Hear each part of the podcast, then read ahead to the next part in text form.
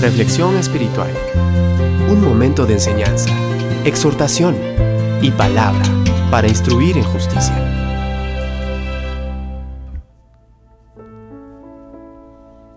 Ninguna persona, por más consagrada, está exenta de cometer pecado sexual. Si has caído en fornicación, adulterio, pornografía, homosexualidad, lesbianismo, bestialidad o en cualquiera otra desviación sexual, entonces necesitas detenerte.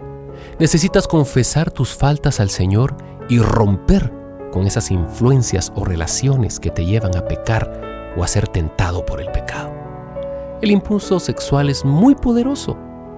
Es tan poderoso que este puede alterar el pensamiento de una persona y sus emociones. Lleva a endurecer el corazón y a tomar decisiones irracionales y pecaminosas. Dios ha creado el sexo solo para el hecho matrimonial. Eso es indiscutible. Dios quiere que seas pura, que seas puro en mente y cuerpo, reservado a la unión sexual para el contexto apropiado dentro del matrimonio, para que de esa forma puedas honrar adecuadamente a Dios y a tu pareja. Ahora bien, todo pecado sexual en tu vida puede ser perdonado. La sangre de Cristo es suficientemente poderosa para derrotar todo pecado. Jesús pagó un gran precio en la cruz, nos dice Primera de Pedro 2.24. Él la derramó y dio su vida. Y si eres cristiana o cristiano, entonces has sido comprada, comprado por un gran precio. Ya le perteneces al Señor y Él siempre anhela tener relación contigo. Todo lo que necesitas saber es que debes confesar a Dios tu pecado y arrepentirte de este. Esto significa que debes dejar de cometerlo. Estás llamado por Dios para la pureza, no para la inmoralidad sexual. Primera de Corintios 6:18 nos dice, huid de la fornicación. Cualquier otro pecado que el hombre cometa está fuera del cuerpo, mas el que fornica contra su propio Efesios 5.3 dice, pero fornicación y toda inmundicia o avaricia ni aún se nombre entre vosotros como conviene a santos. Colosenses 3.5 dice, haced morir pues lo terrenal en vosotros, fornicación, impureza, pasiones desordenadas, malos deseos y avaricia que es idolatría. Primera de Tesalonicenses 4.2 nos dice, porque ya sabéis qué instrucciones os dimos por el Señor Jesús, pues la voluntad de Dios es vuestra santificación, que os apartéis de fornicación, que cada uno de vosotros sepa tener su propia esposa en santidad y honor, no en pasión de concupiscencia, como los gentiles que no conocen a Dios. La palabra griega para inmoralidad es porneia la cual significa relación sexual ilícita. Interesante, ¿verdad? Porque es porneia y nos viene de la palabra, digamos, de ahí sale la palabra pornografía. Por ejemplo, fornicación, homosexualidad, lesbianismo, bestialidad, etc. La palabra pornografía tanto en inglés como en castellano deriva de esa palabra, porneia. Así que puedes ver que Dios desea tu santidad.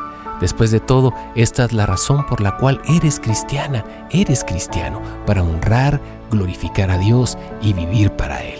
Repito, si te encuentras en algún pecado sexual, detente, confiésalo, rompe toda relación de tentación con tu respectiva situación y busca al Señor. Si fallas nuevamente, entonces ve de nuevo a la cruz. Nunca te rindas de ir a Jesús y de recibir el perdón que necesitas. Nunca pienses que Jesús dejará de amarte. Nunca dudes de Él, de su amor y de que Él conoce tus luchas. Entonces, después de que genuinamente te arrepientas, busca a alguien en quien puedas confiar y pídele que ore por ti regularmente. Es muy cierto que la tarea de derrotar al pecado sexual no puede llevarse a cabo en soledad. Algunas veces necesitamos la fortaleza de gente llena de Dios. Por otro lado, si eres un cristiano involucrado en pecado sexual, seguramente el Espíritu Santo te ha venido redarguyendo de este pecado. Ahora bien, si no sientes ninguna convicción, entonces o no eres salvo o estás tan endurecido por el pecado que has cometido que ese mismo pecado no te ha permitido rendir tu vida verdaderamente a Jesús. Este es el caso de 1 Corintios 5:5, donde un hombre estaba fornicando con la esposa de su padre y la palabra dice, el tal se ha entregado a Satanás para destrucción de la carne a fin de que el espíritu sea salvo en el día del Señor Jesús.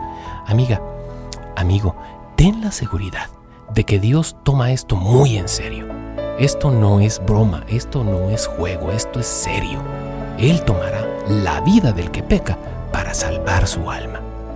Si estás escuchando esta cápsula, no es casualidad. El Señor quiere que conozcas acerca de esta verdad. Si estás en tal clase de pecado, ya sabes lo que el Señor requiere de ti. Si no estás en ese pecado, entonces comparte esta cápsula con quien lo creas conveniente.